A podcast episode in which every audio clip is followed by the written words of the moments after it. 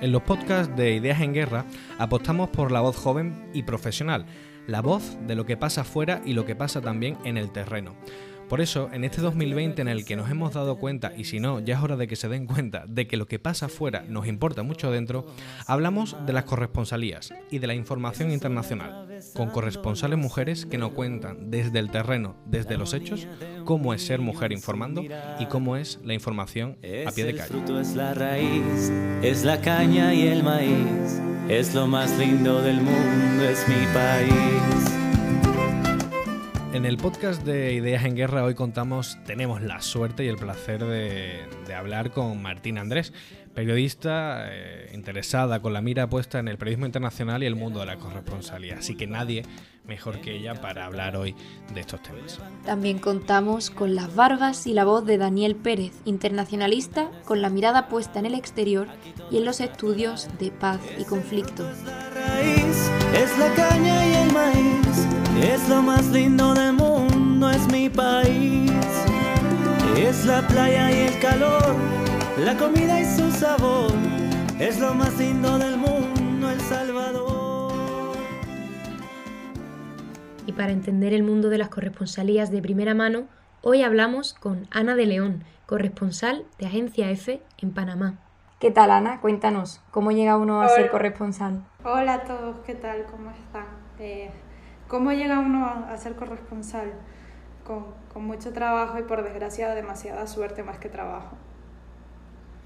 Yo, como ya había comentado, eh, yo hice el máster de la agencia F hace ya dos años y yo tuve seis meses de prácticas, eh, tuve la suerte, por así decirlo, de, elegir Panamá y cuando se acabó mi contrato de prácticas eh, comencé a trabajar. Eh, digo suerte porque yo, por ejemplo, fui la única de mi máster en, en comenzar tan temprano a trabajar con la agencia F.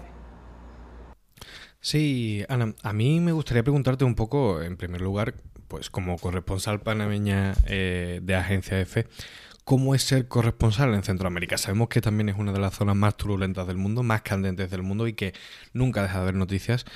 ¿Cómo es el día a día? ¿Cómo es estar en terreno en Centroamérica? En Centroamérica es una región demasiado complicada, yo creo que hasta incluso más que Sudamérica. Hay un montón de conflictos eh, que cuesta mucho entender. Pero Panamá en concreto, lo que pasa es que es el sexto país más desigual del mundo y la desigualdad eh, es tanta y está tan arraigada en el país que hasta te cuesta darte cuenta, porque es de verdad que es una cosa que hasta se respira. Y para mí eso es lo más complicado, entender cómo un país donde hay edificios, o sea, enormes rascacielos, abajo hay gente literalmente muriéndose de hambre y con, con síntomas de desnutrición sobre todo niños. No sé si, si conocen eh, lo que es Puerto Rico, pero aquí en Panamá pasa una cosa igual que en Puerto Rico con la perla, que es el chorrillo.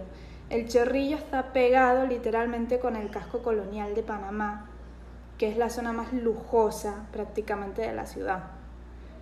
y eso es lo más duro que alguien puede haber. Sí, bueno, esta tendencia de las desigualdades tan marcadas es algo común a, toda Latinoamérica, digamos, ¿no?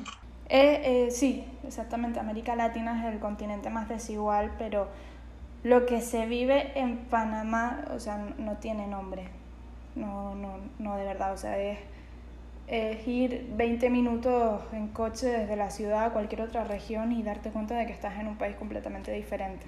Ana, nos gustaría preguntarte también ¿Qué destacas de la actualidad de la zona que cubres? Porque claro, ahora mismo tenemos mucha eh, turbulencia también a raíz del COVID en Panamá con todo el tema de las planillas, es decir, la justificación de los pagos que hacen los congresistas panameños, pero tenemos a Guatemala eh, con, más, con más actualidad que nunca, también tenemos el caso de Honduras con las catástrofes.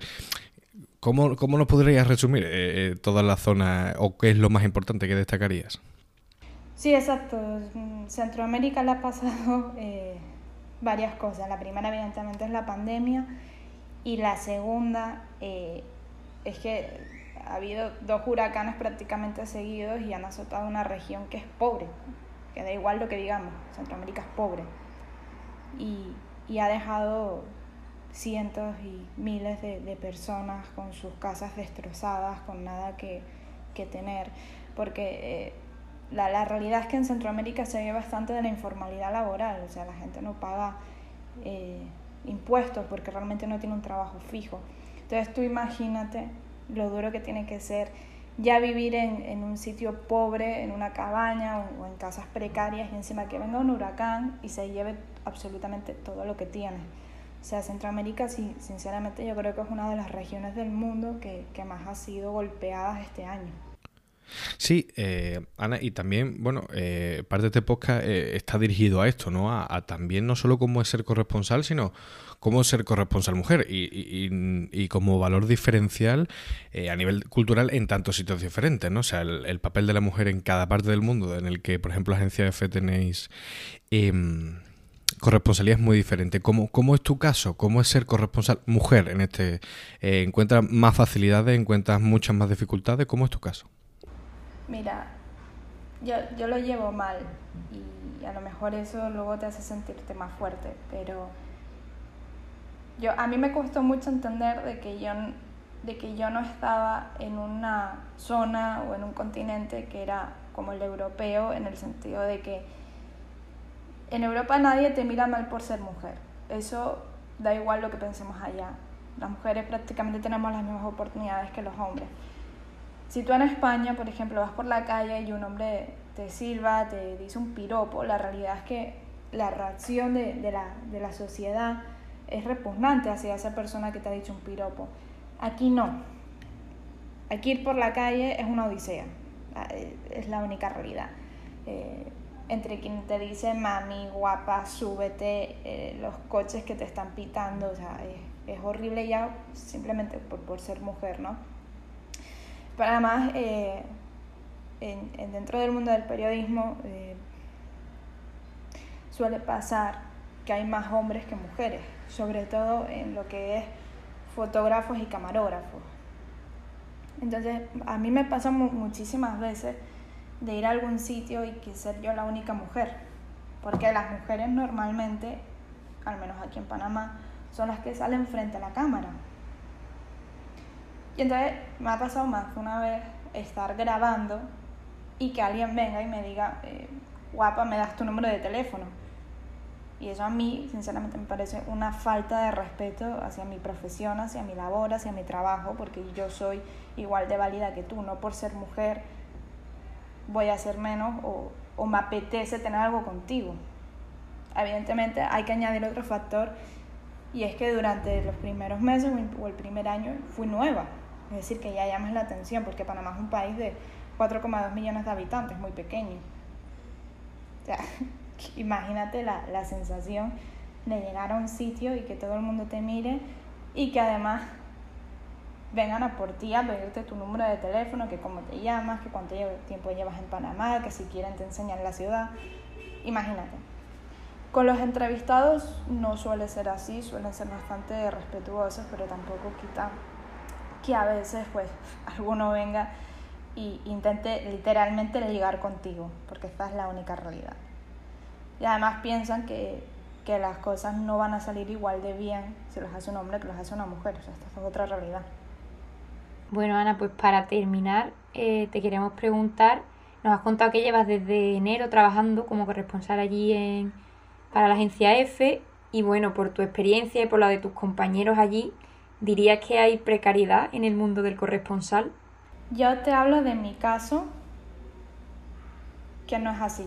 O sea, yo, yo sé que tengo compañeros corresponsales, freelance, eh, que lo pasan mal yo no, yo no te voy a negar, yo cuento con, con, un buen salario, yo cuento con muy buenas condiciones laborales gracias a la agencia F, pero sí te puedo decir, no por mi boca, pero por la boca de otros compañeros eh, en España y aquí en Panamá, que las piezas se pagan poco. O sea, 50 euros una pieza cuando tú a lo mejor estás cubriendo los catástrofes en, en Guatemala. Eso no es nada. Y eso más que nada es una falta de respeto hacia el corresponsal, porque es una profesión que se está perdiendo. Con sinceridad, si, Si alguien no viene con unas buenas condiciones laborales a una región tan complicada como es América Latina, nadie va a querer salir de su país por, por no saber cuánto va a cobrar al final de mes. Eso, o sea, eso creo que es una cosa que los grandes medios de comunicación deben ir metiéndose en la cabeza. Si quieren que alguien sea corresponsal, dale no solo un buen sueldo, sino unas buenas condiciones de trabajo. Uno no puede ir a cubrir un conflicto en Nicaragua sin tener un chaleco, sin tener un casco decente. Básicamente porque alguien te puede meter un balazo, así, así. Esa es la realidad. Pues muchas gracias Ana por habernos acompañado en este podcast sobre corresponsalías en Ideas en Guerra. Te deseamos lo mejor y que te vaya muy bien por allí, por Panamá. Un saludo.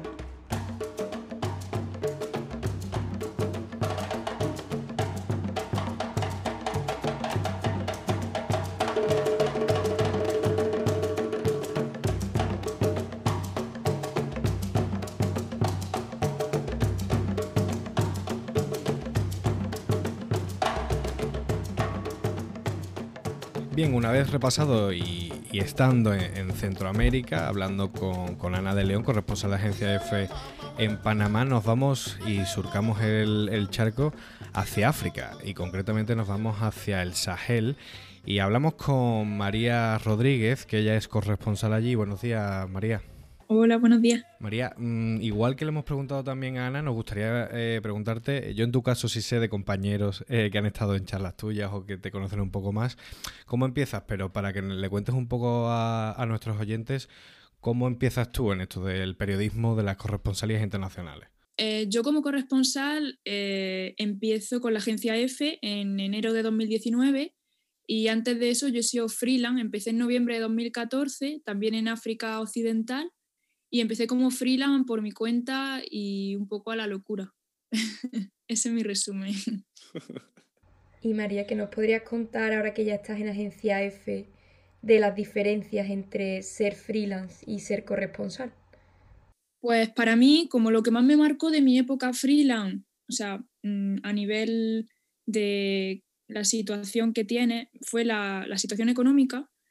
A mí la, la diferencia que más resalto es eso, la, tranquilidad económica que tienes como corresponsal de la agencia y, la poca tranquilidad económica que tienes como freelance porque dependes de si interesa, si no interesa, si te lo compran y al precio que te lo compran, que suele ser muy bajo.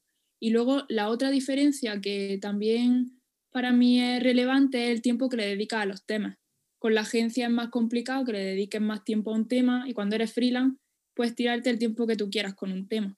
Y luego también se nota mucho en el resultado. Mm, y en esto que hablas de estas diferencias, me gustaría preguntarle también, porque mm, le preguntábamos también a tu otra compañera eh, por el tema de la precariedad. Eh, como freelance, eh, como, como periodista de agencia, ¿cómo ves la situación también del, del periodismo de la corresponsabilidad internacional? Porque yo ahora, por ejemplo, que me estoy leyendo Territorio Comanche, que digamos es uno de los libros por excelencia responsables, se habla mucho de equipo, ¿no? Y es un libro de homenaje a su cámara. Mm, ¿La corresponsabilidad actual es más solitaria, es más de equipo? ¿Cómo, cómo la ves? ¿Hay situación también de precariedad? Bueno, yo te puedo contar mi experiencia, que la única que tengo es con la agencia EFE en África subsahariana.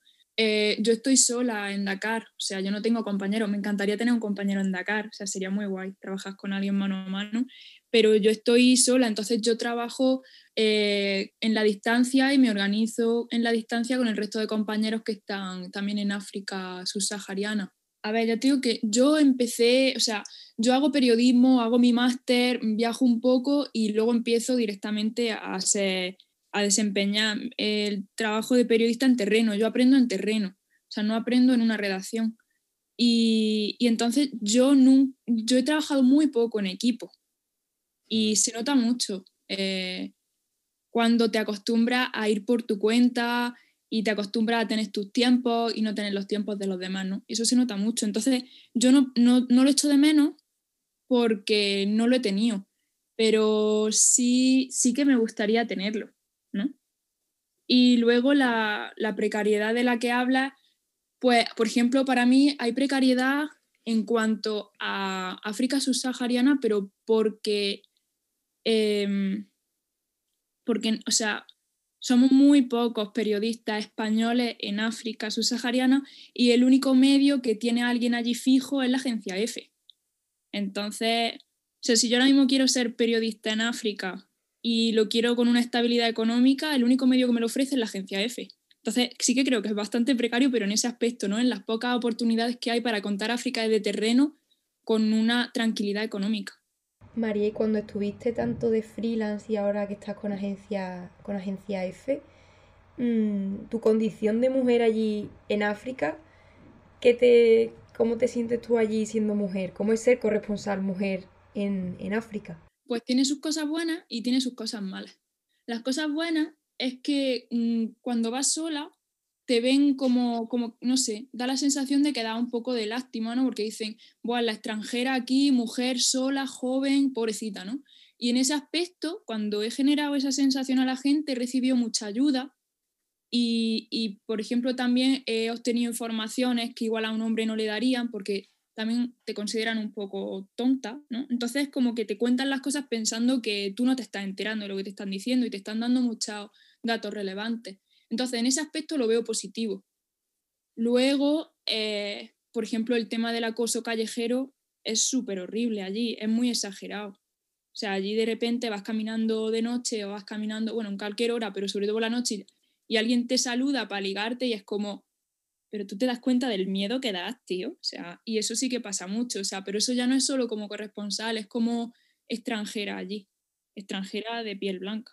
¿Y sientes miedo o inseguridad cuando estás caminando por allí sola? Sí, de hecho la gente le llama mucho la atención el miedo que a mí me da caminar por la calle allí. O sea, además es algo que he ido, eh, o sea, yo al principio llegué a África con el miedo de, jo, no conozco nada de esto, es muy nuevo y te daba reparo el, esa novedad tan grande, ese cambio tan brusco. Luego te acostumbras y luego cuando empiezan a pasarte cosas, pues como que te entra un poco, yo creo que tengo un poco de trauma ahí en ese aspecto. Y sí que es verdad que soy bastante miedosa para caminar por la calle, pero también es verdad que cuando la gente me ve, dice, se nota mucho que lleva mucho tiempo. Y entonces es muy curioso, ¿no? El cómo yo siento el miedo y cómo al mismo tiempo eh, la gente me ve con mucha seguridad. Y bueno, son cosas que yo creo que es del tiempo, de haber tenido cierta experiencia un poco desagradables, de saber que la ciudad no es tan segura, aunque la gente, esto cada uno va a decir una cosa. Para mí, mm, donde estoy ahora mismo en Dakar, es una ciudad segura, pero hay, un, hay bastantes robos de bolsos, te tiran, o sea, te pueden pasar cosas así que, que da un poco de... que te puede pasar en cualquier ciudad del mundo y te puede pasar en Madrid también. Pero bueno, a mí, a mí ese aspecto sí que lo llevo un poco regular. Hombre, desde luego, María, que se, nota que tu experiencia es en terreno más que en redacción. A mí me gustaría preguntarte también eh, por una de las cosas que cuando uno escucha voces africanas, como puede ser, yo que sé, Chimamanda Ngozi o, o, mi querido San Ladán, hablando de la historia única africana, ¿no? Que siempre hablamos pues de enfermedad, de muerte, de pobreza, pero si por ejemplo uno se va a Nigeria, eh, y tú lo sabes bien, en una ciudad en Lagos, eh, lo pueden ver nuestros oyentes en Google, es una ciudad con rascacielos ¿vale? Y ahora te vas a la frontera y tienes a Boko Haram. En el pleno desierto, uno de los grupos más sanguinarios del mundo. ¿Cómo se combina eso? O sea, ¿cómo se le cuenta al mundo que mm, hay todo lo malo que se piensan, pero que también hay oportunidades de gente joven haciendo cosas, grandes empresas y macro ciudades? Sí, la verdad es que es bastante difícil. A mí siempre se me va a quedar en la memoria cuando el primer año, cuando vuelvo a España, me, me dicen, pero en África hay coches. O sea, yo creo que la gente aquí en España, y hablo de España porque el resto del mundo no sé, pero es como que seguimos con una imagen de África súper, súper simple, súper, eso, como, como muy básica, ¿no? Y da la sensación de que no llegamos a entender que el mundo es súper complejo, que cabe todo dentro de, de, un mismo ecosistema y que, y que África forma parte del mundo, que no está ahí apartado con tribu y choza, o sea, y es bastante, o sea, es bastante difícil explicarlo cuando tú te has criado y has crecido con esa idea de un continente entero, ¿no? Que, por ejemplo, otra pregunta que me han llegado a hacer es, ¿y tú hablas africano? O sea, es que son, son cosas que yo al principio era muy, muy activista con este tema, iba a muerte, o sea, iba súper agresiva con, a la hora de defender esa, esa no historia única, ¿no? O sea, que África es mucho más compleja. Pero al final me he dado cuenta que no es tan fácil, que las personas que quieran escucharlo lo van a escuchar, y las personas que no quieran escucharlo no lo van a escuchar. Entonces yo al final me dirijo a la gente que quiere escucharlo. O sea, no puedo forzar a nadie a entender que África no es solo cosas negativas. Y luego lo que sí me gusta es esa gente que sí está abierta a escucharlo y que cuando lo escuchan o le enseñas fotos, como tú has dicho, del lago, eh, o sea, es como, ala, o sea, esto también es África, digo, sí. Y es como que sientes que, bueno, ya ha aportado algo. Pues para terminar, María, mm, desde mi, desde mi posición como, periodista y aspirante a, corresponsal, mm, nos gustaría que nos dieses algún, algunos consejos, algún consejo para alguien que quiera hacer lo que, lo que haces tú. Yo, bueno, el consejo que doy para África en concreto, porque, pero bueno, también igual sirve para cualquier país, pero el concreto África por su falta de interés en los medios españoles. Yo me fui a África con el consejo de lánzate a la piscina, tírate y luego cuando esté allí intenta vender. Yo no recomendaría eso a nadie. Yo tendría en cuenta, o sea, yo elegiría un mes de viaje, elegiría un país, que eso también te lo dicen mucho, pero elegiría ya los temas que quiero tratar en ese país e intentaría saber quién me los va a comprar. O sea, no iría a lo loco. No lo redactaría en terreno, lo, lo redactaría cuando volviera a España tranquilamente y disfrutaría al máximo ese tiempo allí, para disfrutarlo, o sea, no para sufrirlo sino para disfrutarlo. Y luego iría viendo un poco cómo, cómo ir haciéndolo, porque yo, yo he tenido mucha frustración por el hecho de ver que no conseguía vender temas o que lo vendes pero sale tres meses más tarde y lo cobras cuatro meses más tarde, ¿no? Entonces es difícil. Entonces yo no me tiraría a la piscina, yo organizaría un viaje y luego organizaría otro, o sea, iría más así. O sea, eso sería mi consejo para la gente que quiera en concreto dedicarse a África, pero por la dificultad de vender esos temas como freelance. Y luego la corresponsalía, pues ahora mismo España, quien te ofrece una corresponsalía en, África es la agencia F. Entonces, si a alguien le interesa África, como no intente con la agencia F ahora mismo, eh, en España no, no veo mucha opción. Que por un lado, bueno, yo tengo esa suerte, por otro lado, pues da un poco de pena, ¿no? La, la falta de interés. Y luego, otro tema importante, la parte psicológica. Ser consciente cuál es tu capacidad de aguante porque no cualquier persona, y esto también depende mucho de la vida que hayas tenido antes, de tus circunstancias personales, no cualquier persona lo aguanta, lo aguanta bien. Y aunque lo aguantes, luego ves las consecuencias psicológicas que te quedan. Eso parece una tontería, pero es súper importante también. O sea, yo quizás creía que tenía más aguante del que realmente tengo. no sé, en mi opinión, viéndome con 25 años y viéndome ahora. Pues María, muchas gracias por haber compartido con nosotros tu tiempo y por todo lo que nos has contado sobre el mundo de las corresponsalías y sobre África. Te seguimos de cerca.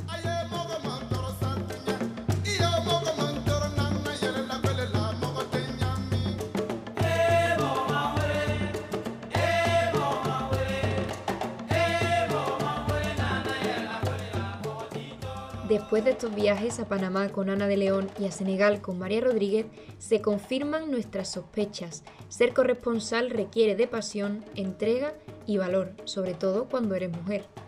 Es importante que cuidemos la información internacional, no solo por el prestigio que aporta al medio que la publica, sino porque, como decíamos al principio, lo que pasa afuera importa.